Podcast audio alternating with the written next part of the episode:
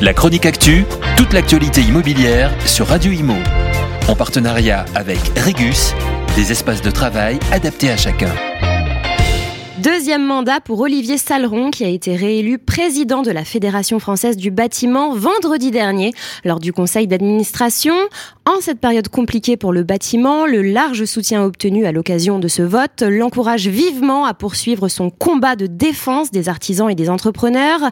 Il a d'ailleurs déclaré à la suite de ce conseil Je continuerai d'œuvrer avec détermination pour défendre les intérêts de notre profession et pour promouvoir l'excellence dans la construction. Je veux développer une FFB ambitieuse, une FFB de combat et une FFB de proximité.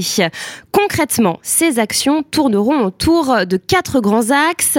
Le premier, développer les marchés de la construction neuve et la rénovation en accompagnant les transformations issues du numérique et de la transition écologique. Le deuxième, améliorer la performance et la compétitivité des entreprises fragilisées par les crises successives. Le troisième, renforcer le réseau de la FFB au service des adhérents en s'appuyant sur les valeurs fortes de solidarité, de sens du collectif et d'efficacité. Et enfin, le quatrième, consolider et élargir l'influence du bâtiment et de la FFB au sein de la filière de la construction.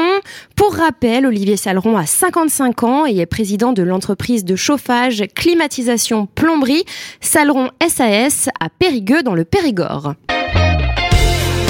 La chronique actu, toute l'actualité immobilière sur Radio Imo. En partenariat avec Regus, des espaces de travail adaptés à chacun.